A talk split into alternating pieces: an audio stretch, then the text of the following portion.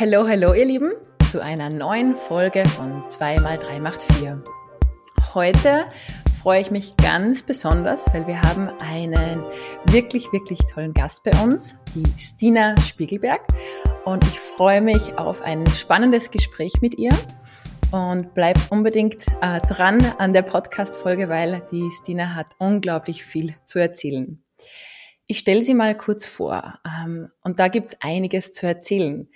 Die Stina hat sich vor zwölf Jahren äh, selbstständig gemacht. Das heißt, sie hat schon wirklich viel Erfahrung. Nicht nur mit einem Business, sondern das Ganze ist stetig gewachsen.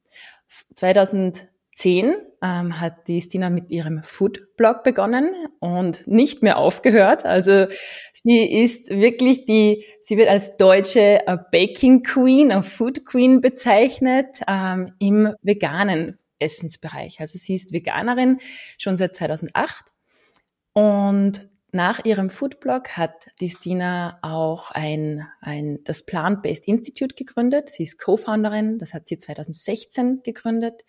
2018 das Mindful Woman Network. Das ist das Netzwerk für Frauen mit nachhaltigen Projekten. Und ganz, ganz frisch auch die Fem School. Und zwar erzählt Stina hier von ihren Business-Erfahrungen in Form von Online-Kursen, teilt sie ihr Wissen mit Frauen, die sich auch selbstständig machen möchten. Und ja, sie ist TV-Köchin, hat schon neun Kochbücher geschrieben, Business Coach, Speakerin, also wirklich ein Wahnsinn, dieser, dieser Lebenslauf. Und sie ist natürlich auch süchtig nach Essen, äh, wie sie so schön online auch beschreibt. Äh, Stina, du bist in Frankreich aufgewachsen, du bist mittlerweile Mama, stolze Mama, bist ja. verheiratet. Ähm, es gibt, glaube ich, sehr viel, über das wir heute plaudern können, oder? Auf jeden Fall. Hallo, liebe Lisa. Es freut mich unheimlich, hier zu sein. Ich bin ganz gespannt auf das Gespräch heute. Ja, nochmal herzlich willkommen. Und dann würde ich sagen, starten wir gleich rein. Du hast auf Instagram in deiner Bio stehen, mein Leben besteht aus Kuchen und Laptop. Wie schaut dein Leben aus, Stina? Also das beschreibt tatsächlich unfassbarerweise verdammt gut, weil das die einzigen zwei Konstanten sind in meinem Leben. so Familie könnte man noch dazu schreiben. Ähm, jeder Tag ist komplett anders. Also du hast ja schon so ein bisschen angeteasert, was meine Projekte sind. Ich bin gerade aktuell dabei, das zehnte Kochbuch zu schreiben, einer Videoproduktion, einer TV-Produktion. Ich habe die Fem School nebenher laufen. Ich ähm, begleite viele Frauen in das Thema Selbstständigkeit, Gründung, Unternehmertum. Und das sind so viele Themen an einem Tag, dass man nicht sagen kann, der Tag sieht jetzt genau so aus. Natürlich sah das vor Corona noch ein bisschen anders aus. Da hatte ich viele Auswärtstermine, Messetermine. Ich bereite mich gerade auf die Veggie und Frei von Messe in Stuttgart vor, die ich dieses Jahr moderiere. Und das sind alles so unterschiedliche Themen. Also man versucht den Tag so gut wie möglich zu strukturieren, um all die Themen unterzubringen und fristgerecht zu erfüllen, aber so, dass ich irgendwie sage, ja, ähm, heute mache ich nur das von A bis Z das äh, nehme ich mir zwar immer wieder vor, funktioniert aber nicht. Also diese typischen Tage, die gibt's eigentlich gar nicht, sondern meistens ist es wirklich, mein Arbeitsplatz ist der Laptop. Also egal, wo ich hingehe, dieser Laptop ist mein absolutes Arbeitsleben und äh, der begleitet mich einfach überall hin und damit auch alle Themen, die ich gerne verbreite und bearbeite. Gibt es denn ein aktuelles Lieblingsprojekt von dir? Wenn du jetzt eines rauspicken müsstest, was wäre das? Oh, das ist natürlich hier so die absolute Kohlenfrage. Nee, gar nicht. Also ich liebe einfach meinen Job und was ich mache jeden Tag. Die Vorbereitung auf die Messe ist für mich jetzt sicher auch eine spannende Sache, weil ich über drei Tage eine komplette Messe moderiere, worauf ich mich auch wahnsinnig freue ähm, auch überhaupt wieder rauszukommen, Kontakte zu haben. Das hat uns ja allen ein Stück weit gefehlt. Also da freue ich mich mit Sicherheit sehr drauf. Ich bin gerade in einer Video-Umsetzung für einen großen Kunden, was ganz, ganz toll ist, weil ich da alle Freiheiten habe und auch in der Videografie noch viel umsetzen kann, viel Kreativität gefordert ist. Und ähm, die Entwicklung von der Fem School und wo das in Zukunft weitergeht, wie ich Frauen am besten mitnehme, motiviere, ihr eigenes Business aufzubauen und da eben auch Selbstbewusstsein schaffe, so dass man im Alltag auch den Rückhalt hat und auf sich selbst vertraut, dass man das schaffen kann. Genau daran arbeite ich auf Hochtouren und das ist mir einfach auch so ein persönliches Anliegen, weil ich selbst nie jemanden in der Form hatte, der mich so unterstützen konnte. Also weil die Zeit auch noch nicht gegeben war. Also ich glaube, da eins rauszusuchen ist völlig unmöglich, aber ich liebe einfach alles, was ich tue. Aber das ist auch der Vorteil oder das, warum ich in die Selbstständigkeit gestartet bin, ja, dass ich mir jeden Tag so zusammen basteln kann, wie ich Lust drauf habe. So ein bisschen Pippi Langstrumpf-like. Du machst ja wirklich die Welt, wie sie dir gefällt. Ähm, so scheint es zumindest. Vielleicht gehen wir mal, du hast ja schon kurz angesprochen, die, die Anfänge deiner Selbstständigkeit. Du hast ja, du bist ja studierte Wirtschaftsingenieurin, habe ich rausgefunden. Ja, gute Recherche. Ähm, wie ist das dann passiert? Ähm, von der Wirtschaftsingenieurin zur veganen Foodbloggerin? Ja, da fragt man sich, warum musste man den Umweg gehen? Es ist alles genauso gekommen, wie es sollte. Ich habe äh, damals studiert und das Studium habe ich eigentlich gewählt, weil es damals das vielseitigste war. Ich bin vom Abi gekommen und wusste absolut nicht, was ich machen sollte. Ich habe Mathe geliebt, ich habe überlegt, ob ich Sozialwissenschaften studiere und Politik, also mehr so in die Richtung ähm, ja, von, ich habe einen großen Gerechtigkeitssinn und will sowas immer umsetzen und ähm, habe auch in die technische Richtung stark überlegt, weil mein Papa eben Ingenieur ist und dann kam dieses äh, Berufsfeld von Wirtschaftsingenieurwesen und das hatte eben Informatik mit drin, das hatte Wirtschaft mit drin in allen Facetten, das hatte Landeskunde mit drin, da ging es um ähm, Marketing, psychologische Entwicklungen, wie man Leute abholt, aber auch eben dieser ganze technische Apparat von wie funktionieren die Dinge. Also ich finde, Ingenieurswesen ist ja eben nicht nur jetzt, wie baut man zum Beispiel ein Auto zusammen oder bei mir war es sehr ähm, digitallastig. Also ich weiß in der Theorie, wie unsere Funknetze funktionieren, solche Sachen. Und das ist ein starkes Grundverständnis von der aktuellen Welt und wie sie funktioniert. Und ähm, das hat mir einfach damals so viel Freude bereitet, dass ich endlich ein Studium gefunden hatte, was alle Facetten irgendwie abgedeckt hat. Und deshalb habe ich das gestartet und bin dann nach dem Studium in einem ganz, ganz tollen Projekt gelandet von unserem Unternehmen, ein mittelständisches Unternehmen, was Digitalisierung, quasi ein Netz der Digitalisierung abgebildet hat, global. Und an so ein Projekt kommst du eigentlich nicht ran, direkt nach dem Studium. Also das war wirklich eine Chance und das habe ich dann auch direkt umgesetzt und habe das geliebt. Also dass ich mich da ein Stück weit verausgaben konnte, dass ich so viel bewirken und bewegen konnte. Aber ich habe gemerkt, dass ich im unternehmerischen Umfeld einfach ständig an Grenzen gestoßen bin.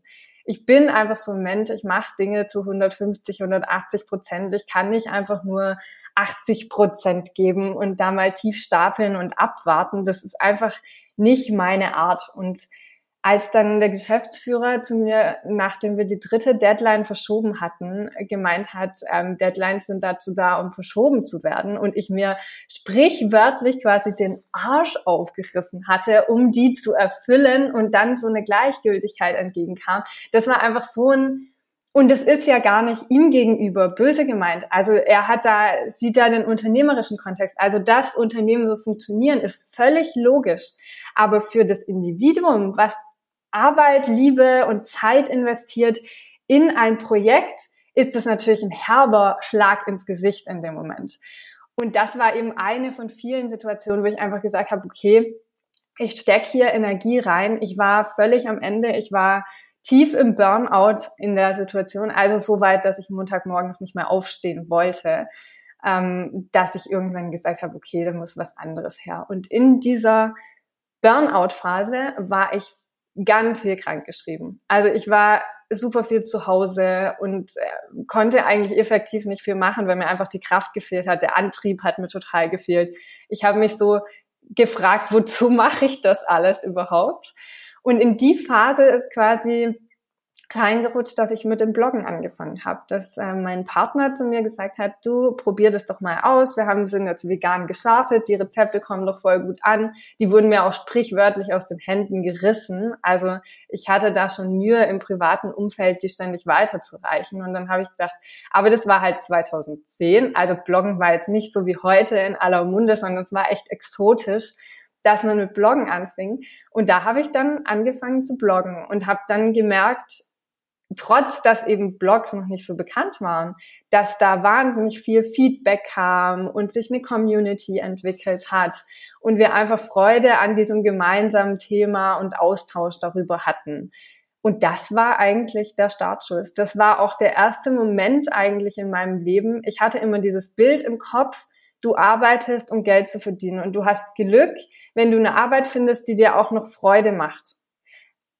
Und das war's irgendwie, Punkt. Und dann aber festzustellen, okay, es gibt noch mehr. Es gibt noch den Punkt Selbstverwirklichung. Und wenn der nicht erfüllt wird und wenn du tagtäglich das Gefühl hast, du bist in einem Arbeitsumfeld, wo du nicht hingehörst, was dich kaputt macht, dann rechtfertigt kein Verdienst der Welt, dass du das tun musst. Und ich habe das erste Mal durch meinen Burnout letzten Endes diese Erfahrung gemacht, ich kann arbeiten ich kann mir was eigenes schaffen. Arbeit kann einfach anders aussehen. Und das war wirklich so eine Entwicklung im Mindset, wo ich gemerkt habe, okay, es gibt noch was anderes als diese 9-to-5-Jobs. Wow. Danke für, für diese, ja, für diese Infos. Und ich glaube, wenn ich mir das so ansehe, du hast ja auch sag ich mal, mit, dieses Jahr mit der Fem School gestartet. Es scheint fast so, als ob, als ob schwierige Situationen so ein bisschen ein Nährboden auch für dich sind. Ähm, denke ich mir nach Corona dann wieder das Neue zu starten. Also wie gehst du mit diesen, du hast ja wirklich dann die Energie bekommen, um neue Dinge zu starten. Ist das so ein, eine Superpower von dir? Ja, ich glaube schon tatsächlich. Ähm, wenn du einmal so Rock Bottom bist. Also das war bei mir wirklich allerletzte Eisenbahn und ich würde auch niemand wünschen, dass man so tief erst sinken muss, um zu verstehen, dass der aktuelle Job nichts für einen ist oder dass man eine Veränderung herbeiführen sollte.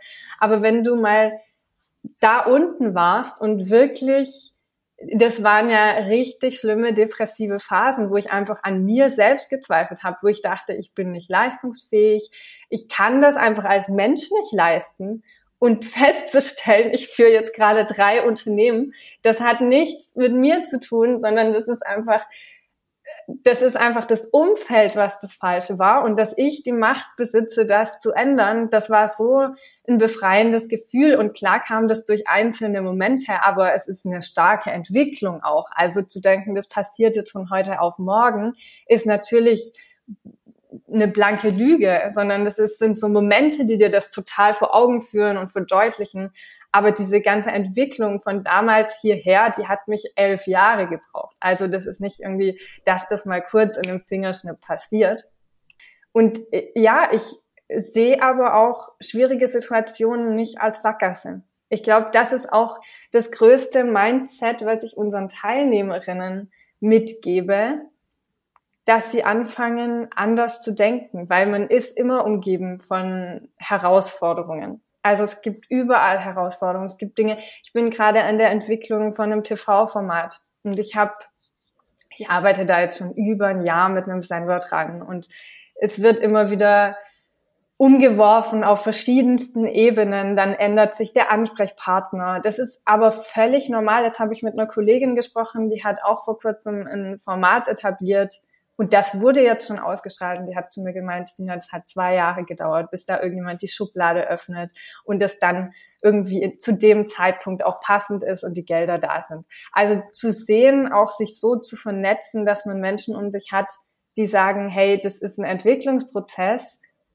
Nur weil das jetzt nicht klappt, heißt das nicht, dass das nicht funktioniert. Und ich glaube, da habe ich inzwischen genug Selbstbewusstsein in mich dass wenn Dinge auch mal nicht funktionieren, ich trotzdem immer rausziehe, was daran geklappt hat oder was meine Erkenntnisse sind oder was für Kontakte ich mitnehmen konnte. Oder also es ist nicht so, dass Dinge bei mir im Leben nur glatt laufen, aber ich setze mich immer wieder hin und schaue mir an, was ist dann gut daran, was hat alles funktioniert. Und wenn man das immer wieder bewusst tut, dann ist es so ein Automatismus. Also man sieht automatisch immer die guten Dinge und zieht die an und Menschen, die das Gleiche suchen, wollen dann mit einem zusammenarbeiten. Also das ist ja vielleicht schon eine Superpower, ja. Aber ich glaube, die schlummert in uns allen drin und wir müssen die nur wecken und rauslassen, weil wir in Deutschland auch so einen sehr negativen Mindset als Gesellschaft haben und ähm, uns sehr gerne auch beschweren, weil das schon eine Form von deutscher Kultur ist. Und man kann sich beschweren, es ist völlig in Ordnung zu schreien und einfach mal zu sagen, heute ist alles scheiße. Aber ich glaube, man darf das nicht in sich selbst kultivieren, sondern immer Möglichkeiten sehen und weitermachen, weil es hilft dir nichts. Also sich beschweren, das ist höchstens ein Loslassen von Emotionen in dem Moment, aber es hilft dir ja nichts. Also du musst dich dann wieder zusammenreißen und aufrappeln und mit den schönen Dingen weitermachen. Ja. Ja, mir ging das auch genauso, wie ich mich selbstständig gemacht habe. Es war immer dieses, dieses Negative oder dieses in, wir sagen so schön, Jammern in, in Österreich mhm. auch. Mhm. Äh, diese Kultur ist auch bei uns sehr, sehr präsent. Und ich weiß noch genau, bei Business Meetings oder generell, wenn man sich ausgetauscht hat, das war immer, ja, es ist, das ist schlecht oder der Kunde macht es nicht so, wie man will und jetzt muss man wieder darauf warten. Es war immer sehr, sehr, sehr negativ. Und das war es aber auch so ein bisschen, wenn man nicht jammert, hat man ja nicht so viel Arbeit und dann läuft das Business nicht gut. Also total irrsinniger Kreis, der, der, der da eigentlich besteht. Und sich daraus rauszunehmen und positiv zu denken und einfach die Dinge anzupacken, das ist sicher ein extrem wichtiges Skill um, ähm, to have, sage ich jetzt einmal. Und mir geht's immer so, wenn ich deine Instagram Stories ansehe, denke ich mir, Du sprudelst und sprühst nur so vor positiver Energie. Und du hast ja jetzt gesagt, ein wichtiger Punkt bei dir war dieses Reflektieren, damit du das erkennst, damit du Weichen stellst, damit sich etwas verändert. Hast du in diesem Kontext vielleicht ein ja, ein, ein, ein Setting, was du empfehlen kannst. Wir haben ja zum Beispiel bei 2x3 macht 4 tauschen uns ja Victoria und ich oft aus, welche Techniken, welche Methoden. Es gibt dieses Gratitude Journal. Man soll in der Früh schon mal reflektieren. Man soll sich am Abend Zeit nehmen. Hast du da irgendein, irgendein Setup für dich geschaffen, damit du dem auch wirklich Raum gibst? Oder passiert das ganz natürlich bei dir? Also ich war sehr konsequent, bis meine Tochter kam. da war das alles noch sehr viel einfacher. Da habe ich sehr viel Yoga gemacht und meditiert und das war für mich morgens immer so ein äh, Raum der Ruhe. Ich habe das aber auch eine Zeit lang richtig gebraucht. Also ich habe ähm, eine Zeit lang bin ich echt morgens um halb sechs aufgestanden, habe erstmal eine Stunde Yoga gemacht und das aber regelmäßig über quasi ein Jahr. Und das tut auch sehr, sehr gut, aber ähm, die Zeit habe ich gerade aktuell gar nicht. Also wann immer es geht, versuche ich natürlich Yoga einzuschieben. Was ähm, akut definitiv hilft, und das mache ich schon seit meiner Kindheit, weil das hat meine Mutter bei uns so etabliert, ist, wenn man ein Tief hat und irgendwas nicht so läuft, wie man es will, dass man sich auf fünf gute Dinge besinnt. Also was ist denn gerade alles gut? Dass man eben diesem Schlechten einfach nicht viel Raum im Geist gibt und mit guten Dingen weitermacht. Und ich glaube, über diese kleine Methode hat sich das bei mir auch als komplettes Mindset etabliert. Wenn man Dinge häufig genug wiederholt, dann ähm, funktioniert das auch in stressigen Situationen oder wenn man den nicht bewusst Raum lässt, was ich definitiv versuche, ist eine gute Work-Life-Balance zu finden, trotz allem. Also, dass man abends nicht bis in die Puppen arbeitet, dass ich das Wochenende gezielt frei halte. Also es kommt schon vor, dass ich mal ein, zwei Stunden noch arbeiten muss, aber es ist für die Familie da und ich schalte dann auch bewusst meinen Kopf ab und mein Kopf ist auch in dem Moment. Also überhaupt im Moment sein. Dabei hilft mir die Meditation am meisten, dass man einfach nicht ständig schon über die nächsten fünf Schritte nachdenkt, weil ich habe immer Dinge, die nicht erledigt sind. Ich habe immer Projekte, die noch weiter ausgearbeitet werden können oder Ideen, die noch mehr Raum eigentlich verdienen. Aber irgendwann muss man das mal alles so ausblenden können und für sich sein. Und dabei hilft mir das Meditieren immer wieder, dass ich eben in dem Moment bin. Aber auch das Kochen und Backen in der Küche. Also je mehr du deine Sinne integrierst, umso mehr bist du auch im Moment. Und ich meine, das funktioniert schon sehr gut, ja. Ja, ich bin immer wieder fasziniert von deinen Rezepten und den äh, vielen, vielen, vielen leckeren Fotos, die du auf Social Media von deinen Gerichten auch teilst. Sag mal, wie viel Zeit verbringst du denn in der Küche pro Woche? Das ist ziemlich unterschiedlich. Also ich ähm, bin jetzt morgen wieder beim SWR, dafür habe ich wieder ein Rezept entwickelt. Da stehe ich jetzt heute auch komplett in der Küche, weil man muss die Steps auch immer vorbereiten. Also das ist Live-Fernsehen. Das heißt, die Takes werden vorab schon vorbereitet. Das heißt, ich habe den Kuchen quasi in drei Schritten, den ich schon mitbringen muss. Das ist immer relativ viel Vorbereitungsaufwand. Und ähm, aktuell bin ich am zehnten Buch dran. Das heißt, da nehme ich mir immer wieder komplette Wochen, in denen ich dann am Buch arbeiten möchte weil so zu 100 Prozent, dass ich mich irgendwo einschließe und das durchziehe, gehe natürlich nicht. Und auch meine E-Mails, da gibt es genug E-Mails, die niemand anderes beantworten kann. Deshalb ähm, muss ich da natürlich auch ran und so kleinere Projekte, aber zumindest so die Regel aufzustellen, zu sagen, okay, da widme ich mich mal einer Zeit lang für und dann bin ich halt hier abwechselnd in der Küche und im Studio und sonst stehe ich täglich irgendwie in der Küche zum Kochen. Mein Partner war jetzt gerade 13 Monate in Elternzeit, da hat er super viel gekocht. Und jetzt ähm, wechseln wir uns wieder ab, weil er wieder arbeiten ist. Die Kleine ist in der Kita und das findet sich gerade aber auch alles so. Also ich stehe schon täglich ein, zwei Mal in der Küche, um irgendwas zu machen. Das ist aber für mich eigentlich relativ wenig. Also ich habe jetzt gestern Abend zum Beispiel gedacht, die Kleine ist hier rumgesprungen, der wurde irgendwie langweilig, was mache ich mit der? Und dann haben wir uns hingestellt und haben einen Hefeteig zusammen gemacht und dann habe ich da halt ein Zimtschneckenbrot draus gemacht. Also das ist für mich wirklich so, andere würden sagen, okay, welche Zutaten brauche ich dafür, das erstmal vorbereiten, sich überlegen, wann nehme ich mir die Zeit und das sowas läuft halt bei mir eher dann nebenher, ja. Ja, ich bin schon stolz auf mich, weil ich einmal im Monat es schaffe, ein Bananenbrot zu backen. also wirklich mit den, da geht so viel Zeit rein und finde ich wirklich, äh, wow, also Backen ist volle Vorbereitung. Zutaten, was braucht man, das, ähm, aber du bist, du bist Profi, das geht natürlich, natürlich alles leichter von der Hand. Ja, und ich meine, es ist alles Übung, ja. ne? Alles im Leben ist nur Übung. Richtig, richtig. Äh, Stina, du hast jetzt gerade gesagt, du nimmst dir auch mal Wochenblöcke, um Dinge umzusetzen. Wenn du jetzt deine ganzen Businesses, ähm, dich, deine Familie unter den Hut bekommst, machst du, setzt du dich am Montag hin, machst du einen Plan für die Woche, hast du Quartalsziele, wie bringst du deine Visionen wirklich in die Umsetzung? Ja, da arbeiten wir ja auch mit unseren Teilnehmerinnen ganz stark dran bei der Film School. Und das beherzige ich natürlich auch. Also ich setze mich einmal im Jahr hin und gehe komplett meine Ziele fürs nächste Jahr durch, sowie privat, also privat und geschäftlich. Das ist für mich ein Teil. Das geht ja fließend ineinander über.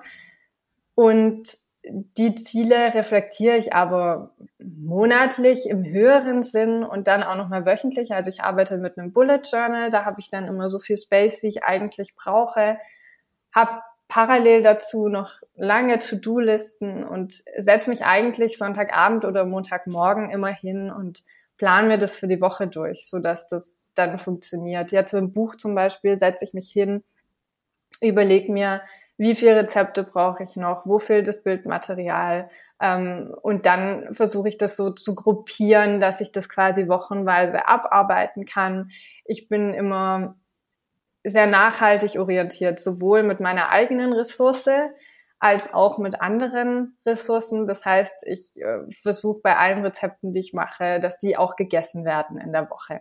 Ich versuche aber andersrum eben auch dass ich nicht mir den Tag so voll packe, dass ich abendtot ins Bett falle, das tue ich sowieso, weil irgendwas kommt eh immer dazwischen. Aber dass man sich eben nicht selbst so stark unter Druck setzt, dass man am Abend zum Beispiel, was ich gemacht habe, eine lange Zeit war, ich hatte To-Do-Listen und die waren ellenlang und ich hatte die priorisiert und ich habe einfach oben angefangen und habe gedacht, okay, ich arbeite das jetzt heute ab, so weit wie ich komme.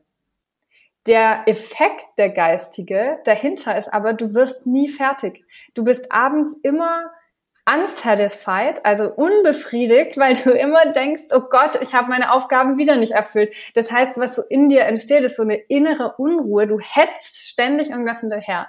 Was ich dann gemacht habe, ist, als ich mit dem Bullet Journaling angefangen habe, ist mir das quasi in wöchentliche Blöcke und dann nochmal in tägliche Blöcke zu unterteilen. Das heißt, ich habe jetzt am Tag zwei bis fünf Aufgaben, würde ich sagen, die ich abarbeite und mehr nicht. Und wenn dann eine hinten überfällt, dann mache ich die vielleicht am nächsten Tag. Aber mein Ziel ist es eigentlich, die Aufgaben an dem Tag gleich so einzuteilen, dass ich die machen kann. Und der Effekt ist, ich habe abends einfach das Gefühl, wow, ich habe heute alles erledigt, was ich musste.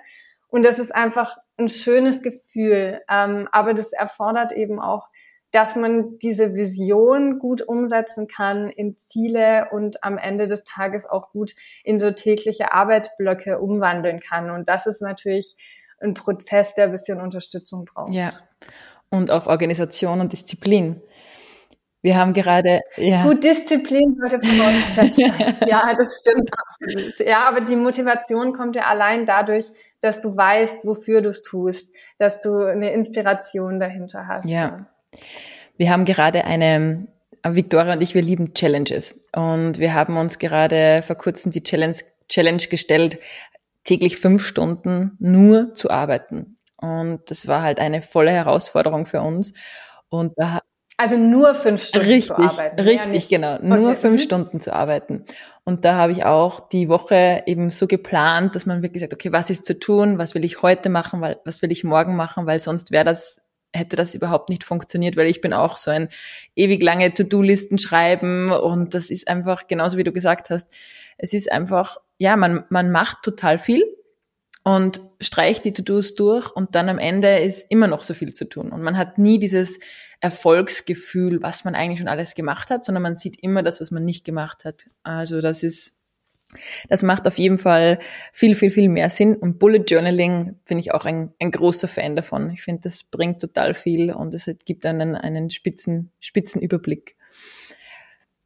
Du bist, glaube ich, auch Fan von Challenges, oder? Wie geht's dir mit dem Jonglieren? ja, ähm, ja, ich äh, bin dran. Ich dachte, das geht schneller. Ich bin aber auch kein besonders ballaffiner Mensch. Also gib mir einen Ball und der landet mir auf den Füßen.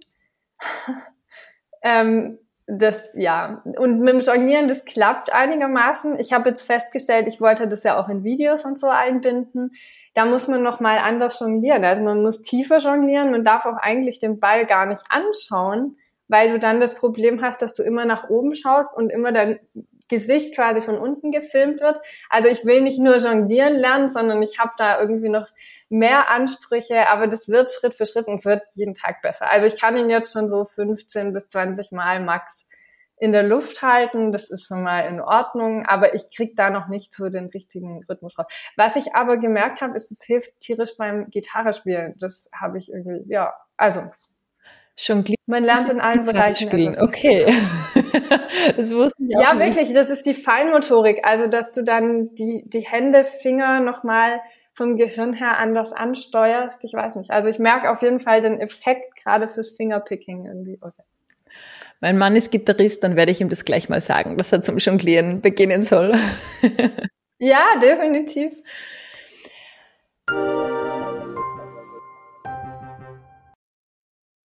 Stina, wenn du jetzt an meine, du beschäftigst dich total viel auch in der Fem School mit Selbstständigkeit, mit Nachhaltigkeit, mit äh, äh, Empowerment. Was siehst du als größte Hürde da draußen im Moment, um sich wirklich zu entfalten? Mm, die größte Herausforderung. Ich glaube, die größte Herausforderung für Frauen ist immer noch ihr eigenes Selbstbewusstsein. wenn ich mit Frauen, ich führe ja viele Beratungsgespräche. Also bevor man irgendeinen Kurs bucht, kann man bei mir einfach ein Beratungsgespräch buchen, dass ich die Frauen kennenlerne, so einschätze, wo stehen sie. Und ich merke das ganz, ganz oft, dass Frauen einfach nicht auf ihre eigenen Fähigkeiten vertrauen. Wenn man dann fragt, was, was machst du dann, dann oder was, was hast du als Grundlage, was bringst du als Grundlage mit, um deine Selbstständigkeit aufzubauen? Da kommt eine Liste von Erfahrungen, Ausbildungen, was auch immer. Und trotzdem im Nachgang quasi abschließend zu der Liste immer ein Ausdruck von Selbstzweifel. Ja, aber ich weiß nicht, ob das reicht und ich weiß aber nicht, ob ich, ob ich das trotzdem mit der Selbstständigkeit dann schaffe. Oder eine, die wurde bei ihrem Arbeitgeber hochgelobt, hat jetzt quasi eine, eine Gehaltserhöhung gefordert, die auch sofort bekommen. Also woran man ja sofort merkt, irgendwie der Arbeitgeber will sie halten, weil sie super ist. Und dann aber diese Selbstzweifel, ja, aber ich weiß nicht, wenn ich mich damit selbstständig mache, ob ich das alleine hinkriege. Also diesen, diesen Funken und wenn das ganz tief in dir drin ist, dann ist es was, wo du dich täglich mit auseinandersetzen musst, um das aus dem Weg zu räumen.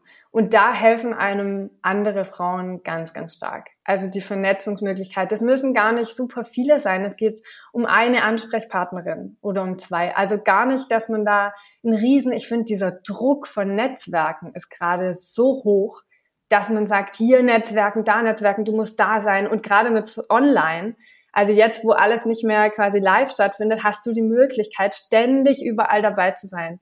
Das ist so dieses FOMO, dass du echt, das heißt, du verpasst irgendwas, wenn du jetzt einfach nur deinem Leben nachgehst oder was aufbaust. Und es müssen gar nicht viele sein, aber diese Ansprechpartner. Ich glaube wirklich, die Herausforderung aktuell ist, dass Frauen sich selbst nicht trauen. Ähm, ich habe da äh, von einer Freundin so ein cooles Zitat im Kopf, die meinte, sie ist Pressesprecherin und Betreuerin und meinte, wenn Männer zu ihr kommen, dann sagen sie, bring mich in die Presse, Punkt. Und wenn Frauen zu ihr kommen, sagen sie so, was muss ich denn tun, um in die Presse zu kommen? Das ist genau der Vergleich, ne? Der Mann sagt, hey, ich habe das, das ist deine Aufgabe, mach was draus. Und eine Frau sagt, die Verantwortung liegt immer bei mir. Ich muss immer alles übererfüllen.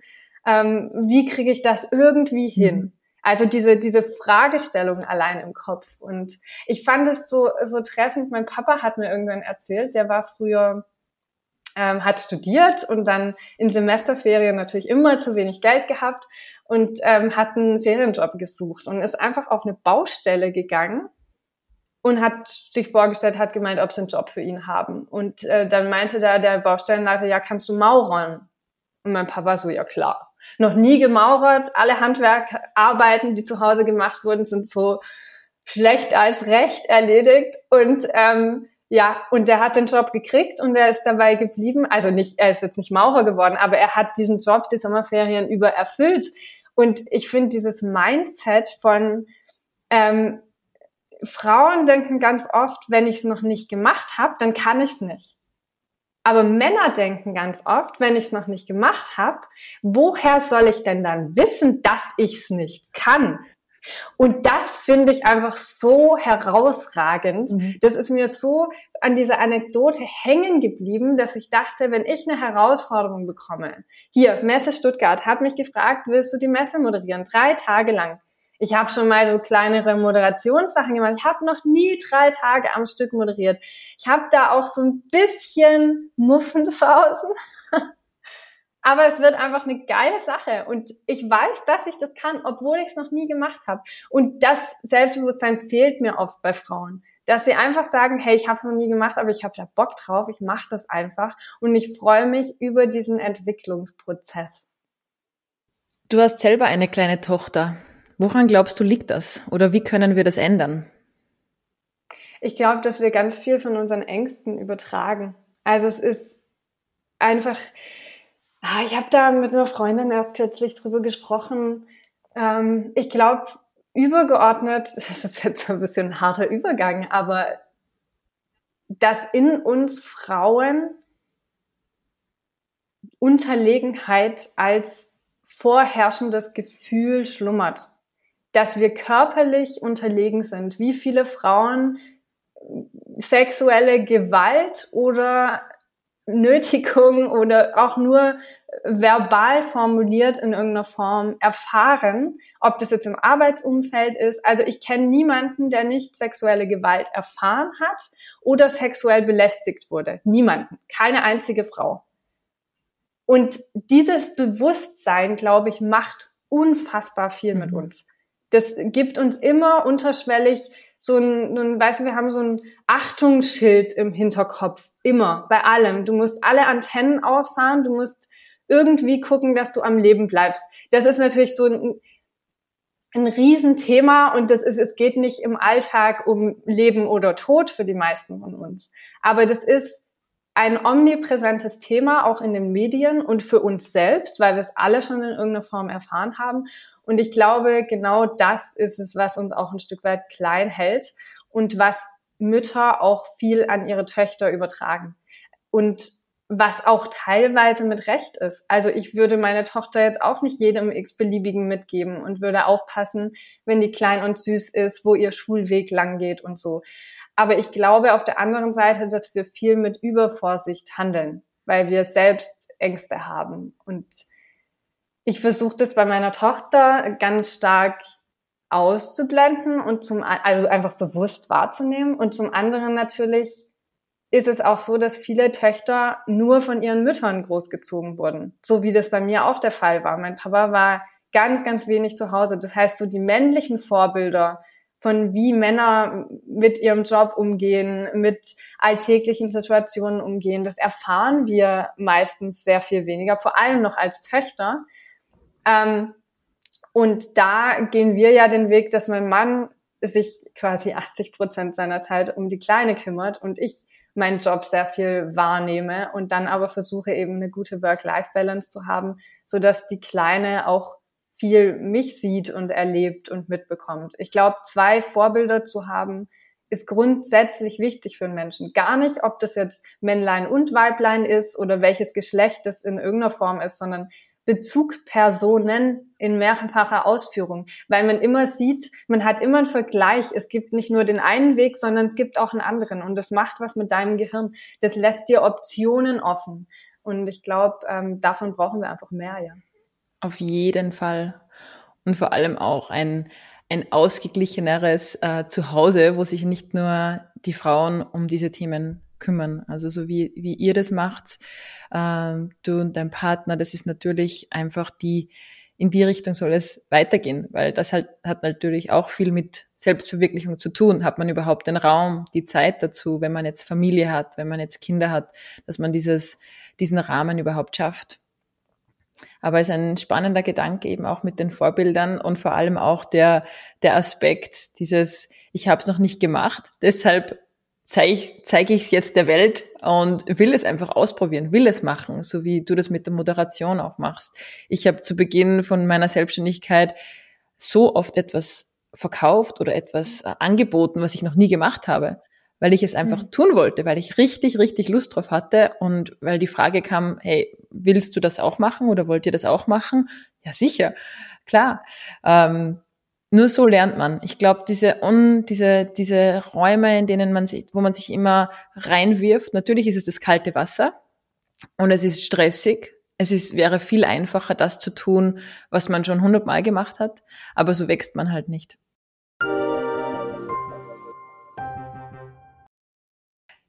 Sina, ich könnte noch ewig mit dir weiter plaudern und es gibt, glaube ich, noch hunderttausend verschiedene Themen ich schaue, ich schaue ein bisschen auf die Zeit und würde sagen, starten wir in unsere letzte Phase quasi vom Podcast und zwar in die Rapid Fire Questions.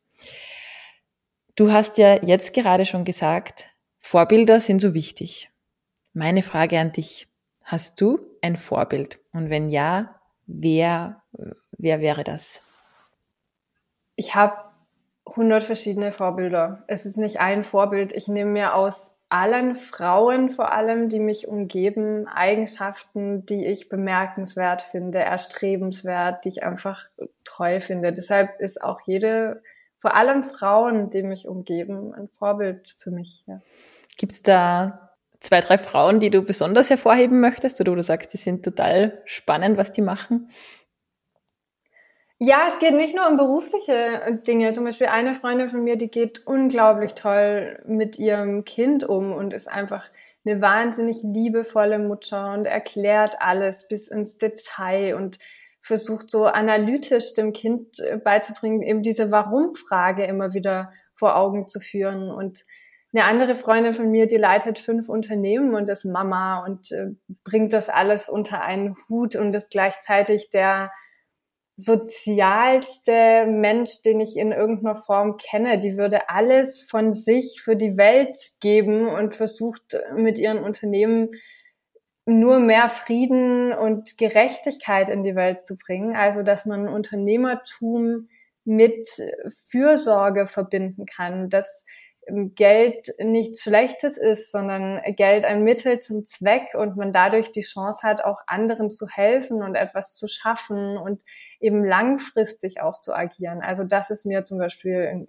wahnsinnig großes Vorbild. Aber ich könnte die Liste gerade so weiterführen. Es ist, wie gesagt, wirklich in jeder Frau, die ich kenne, steckt so viel Tolles. Ich habe eine ganz arg großartige Mentorin letztes Jahr verloren und die hat mir auch gezeigt, dass man für seine Ideen einfach kämpfen muss und dass es gar nicht drauf ankommt, wie andere darauf reagieren, sondern nur, was du im Herzen trägst und wie du das kultivierst und weiterbringst. Und also dieses, so, man, man hat, man denkt so oft, es kommt auf die Reaktion an, was man zurückkommt, äh, bekommt, wenn man ähm, einer Idee nachgeht oder ein Projekt veröffentlicht. Aber im Grunde geht es eigentlich nur darum, was du wirklich damit bewirken willst und wie du dich weiterentwickeln möchtest. Also es, ist, es steckt viel mehr in dir als in allem, was dich umgibt. Man denkt so oft, es ist nachher nur die Umgebung, aber es ist höchstens die Umgebung, die dir dabei hilft, etwas Neues zu kultivieren oder Inspiration zu sammeln. Aber es bist am Ende alles du. Das war jetzt so kurz nicht. Sorry dafür. Überhaupt kein Problem. Hast du ein Lieblingstool? Ja, ich arbeite ja super gerne mit Videos, deshalb äh, nehme ich bestimmt InShot ganz viel zur Hand. Also es ist eine Bearbeitungssoftware fürs Handy, kann man kostenlos erwerben oder eben auch bezahlt dann kaufen. Und das ist ein mega Tool, um Videos zu bearbeiten. Fast alle meine Videos habe ich damit bearbeitet. Okay bisschen analoger. Hast du ein Lieblingsbuch? Und oder welches Buch hast du zuletzt ähm, oder verschenkst du oft an Freunden? Was, welches Buch hat dich am meisten inspiriert? Ja, also inspiriert. Ich habe eine Liste von Büchern extra noch ähm, zur Seite geholt. Und zwar der Weiblichkeitswahn von Betty Friedan. Ist schon etwas älter, ist aber ein super schönes Buch was einfach vergegenwärtigt, ähm, wie die Rolle der Frau immer noch ist. Also es ist, ich glaube, es ist aus den 60ern und es ist erschreckend, wie aktuell das Buch immer noch ist. Dann Fierce Fairy Tales von Nikita Jill. Das ist wahnsinnig schön, weil sie Fairy Tales, also ähm, Märchen, aufgreift und den Frauen eine anstatt passive Rolle aktive, starke Rolle zuweist. Also ganz oft ist es ja irgendwie wie bei Dornröschen, die schläft halt und wartet auf den Prinzen. Ja, scheiß drauf. So, und dann hier Atomic Habits. Atomic Habits ist auch richtig cool, ähm, wo du von Morgenritualen und so gesprochen hast, weil James Clear geht darin darauf ein, ähm, wie man Rituale etabliert, damit man Kraft daraus zieht und erfolgreicher wird. Also es ist natürlich super amerikanisch, aber es ist ein ganz, ganz tolles Buch. Ich finde, wenn man sich so ein bisschen befreit von diesem höher, schneller, weiter Gedanken, kann man daraus sehr viel nützliche Infos ziehen. Also ist vielleicht nicht unbedingt was für den Start in die Selbstständigkeit, wenn man eh schon tausend Gedanken hat und das Gefühl, man ist überlastet, sondern mehr so, um Klarheit zu finden später, wenn man von diesem, ja, immer schneller erreichen Gedanken sich ein bisschen losgelöst hat. Und das Buch, was ich wahrscheinlich am meisten verschenke, ist ehrlich gesagt mein Backbuch, weil ich einfach Leuten was Nettes von mir schenken will, ja. Da gibt es ja auch eins für Weihnachten, oder? Ja, genau, das kommt jetzt auch wieder neu raus. Ich äh, pack da jedes Jahr nochmal mehr Rezepte rein. Es gibt jetzt auch das vegan äh, Christmas E-Book, was jetzt wieder rauskommt. Genau, da ist zum Beispiel auch der, äh, Zimt, das Zimtschneckenbrot, was ich neulich gemacht habe. Mmh. ich freue mich heuer ja, schon zu auf Weihnachten. Ich weiß auch nicht, was mit mir los ist. Ja, es gab es auch schon zum Frühstück. Das war schon so voll herbstlich. Herrlich, herrlich. Mmh. Die allerletzte Rapid-Fire-Question für dich, Stina. Dein Lieblingszitat oder Motto? Ist nicht in der Form Zitat, aber die 72-Stunden-Regel finde ich ziemlich cool. Die besagt, dass man sich innerhalb von drei Tagen entscheiden sollte. Dass man nicht Ideen wieder und wieder überwälzt. Gerade wir Frauen haben ja immer so diese wir machen noch eine irgendwie Pro- und Con-Liste, anstatt einfach zu sagen, ich mache das jetzt. Und das hat sich für mich sehr, sehr bewährt, auch im Alltag. Ich mache das, ich habe das früher ganz oft. Ich fange an, eine E-Mail zu schreiben, eine wichtige, leg die nochmal auf Entwurf, damit ich sie am nächsten Tag anschaue, nochmal drüber schaue. Es kostet mich schon die doppelte Zeit. Und anstatt dessen einfach zu sagen, ich mache das jetzt, ich widme mich in der Zeit zu 100 Prozent mit meiner Aufmerksamkeit dieser Aufgabe und leg die dann ab. Das ist so befreiend und das bringt dich so, so schneller voran. Ich glaube, ich bringe seitdem in der gleichen Zeit dreimal so viele Aufgaben unter. Wow. 72-Stunden-Regeln, die kannte ich noch nicht. Vielen, vielen Dank dafür. Und auch vielen Dank für dieses total inspirierende Gespräch. Ich habe es sehr genossen. Diese 45 Minuten sind verflogen wie im, ja, wie im Wind. Und es ist wirklich, also jetzt dich auch so kennenzulernen über, über diese Podcast-Episode. Du bist wirklich eine total tolle, inspirierende Frau und freut mich sehr, dass wir dich für diese Folge gewinnen konnten und dass du dir die Zeit genommen hast. Oh, so lieb von dir. Danke, ich werde ganz rot. ja, voll schön, dass ich dabei sein durfte. Es hat mir irrsinnig Spaß gemacht mit dir und wer weiß, vielleicht hören und sehen wir uns ja ganz bald. Ja, wieder. hoffentlich, auf jeden Fall. Stina, willst du noch ganz kurz sagen, wo man dich online finden kann? Für diejenigen, die dich noch nicht kennen. Ja, also alles, was natürlich unternehmerische Selbstständigkeitsthemen angeht, da findet ihr alles dazu auf femschool.de oder auf Instagram unter @femschool und alles was kulinarische Themen angeht, findet ihr unter @stina Spiegelberg oder auf der Webseite www.stinaspiegelberg.com. Perfekt, vielen Dank. Und für alle Hörer und Hörerinnen gibt es natürlich auch wieder die Show Notes zu dieser Folge unter 2x3 macht 4.com. Und alle weiteren Inspirationen in Sachen Life-Work-Balance findet ihr auch wie immer auf Instagram auf 2x3 macht 4 Podcast. Vielen, vielen Dank fürs Zuhören. Habt einen wunderschönen Tag und bis bald. Tschüss. Tschüss.